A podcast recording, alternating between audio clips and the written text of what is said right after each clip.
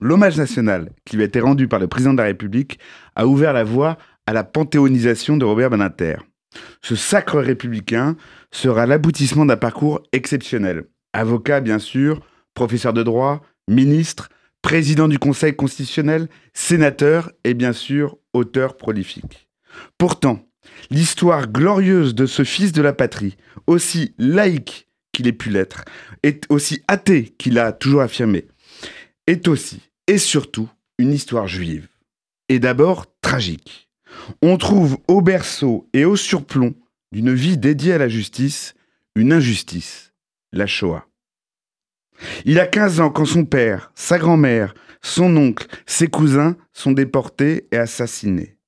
Cette histoire, il cherchera toute sa vie durant à la raconter et à sa manière à la réparer. Idis, l'un de ses derniers livres, raconte le destin de cette grand-mère tant aimée, venue des confins de la Bessarabie, morte pendant l'occupation. Loin d'être une douce évocation, il s'agit surtout du récit de la trahison de la France, pays choisi pour refuge et qui se révéla d'abord une prison, puis un piège. On ne comprend pas l'immense avocat, le ministre respecté, le juriste révéré si l'on occulte l'enfant impuissant devant l'infamie qui s'est abattue sur les siens. J'en veux pour preuve la harangue fulgurante qu'il livre face au négationniste Forisson lors d'un procès que celui-là avait osé lui faire.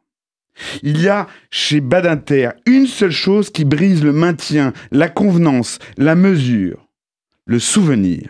Le souvenir des siens, le souvenir de la Shoah et au-delà de l'antijudaïsme. Ennemis et antis intimes. Ceux qui ont vu la cérémonie du 50e anniversaire de Rafle du Veldiv s'en souviennent. Pied de nez de l'histoire, l'enfant juif caché sera le garde des sceaux qui devra organiser l'extradition puis le procès du bourreau de son père, Klaus Barbie. Mais Robert Banater, ce n'est pas qu'un destin contrarié par l'antisémitisme. Quand il recevait Richard dans son bureau dominant le jardin du Luxembourg, le visiteur avait la surprise, à côté d'un exemplaire original du Code civil, de découvrir la peinture d'un vieux tailleur du Stettel avec péote et redingote. Tout était dit, tout était là. En dehors de toute manifestation religieuse, il n'a jamais cessé d'être un juif d'affirmation. En parallèle d'une carrière au firmament, il s'est toujours tenu auprès de la communauté, principalement d'ailleurs du Fonds social juif unifié dont il a rédigé les statuts. Aux heures les plus difficiles, il a plaidé pour Israël, accusé devant la justice internationale déjà.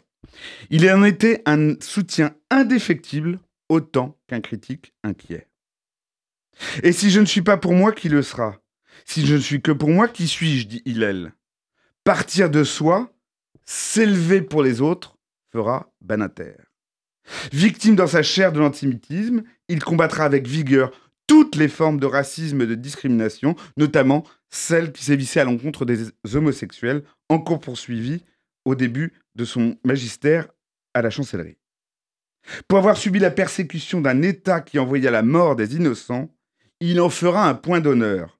Un État ne peut pas tuer, un État ne doit pas tuer. Ce sera le combat pour l'abolition. La, peine de l'enfant devait supprimer du code pénal la peine capitale. Les dernières années, il se battra pour que la règle de droit s'impose partout, que nul ne puisse s'y soustraire. On le trouvera par exemple, on ne le sait pas beaucoup, rédiger un premier projet de constitution européenne. Et surtout, il est à l'origine des travaux qu'ont établi la Cour pénale internationale. La Torah sait mieux que le biographe expliquer la quête qu'il poursuivait depuis les tréfonds de l'injustice jusqu'à l'idéal de justice. La réparation du monde. Le tikkun olam. Le mystère de Robert Bernater, c'est d'être immensément fidèle et parfaitement impie. Alors, je ne veux pas trahir ce grand juif athée, mais je verse ici une pièce au débat. Si l'on se tourne vers l'ultime réplique de sa dernière pièce, on trouvera les mots d'un juif qui sont ceux de tous les juifs, au lever du jour et au soir de leur vie. Shema Israël, Adoshem Adoshem Erod. Tout homme est un livre où Dieu lui-même écrit. Comment ne pas imaginer que ce vers de Hugo, son modèle, ne nous dise pas quelque chose qui évoque et révèle notre maître. Pour ma part, c'est par Éluard que je lui adresse cet adieu.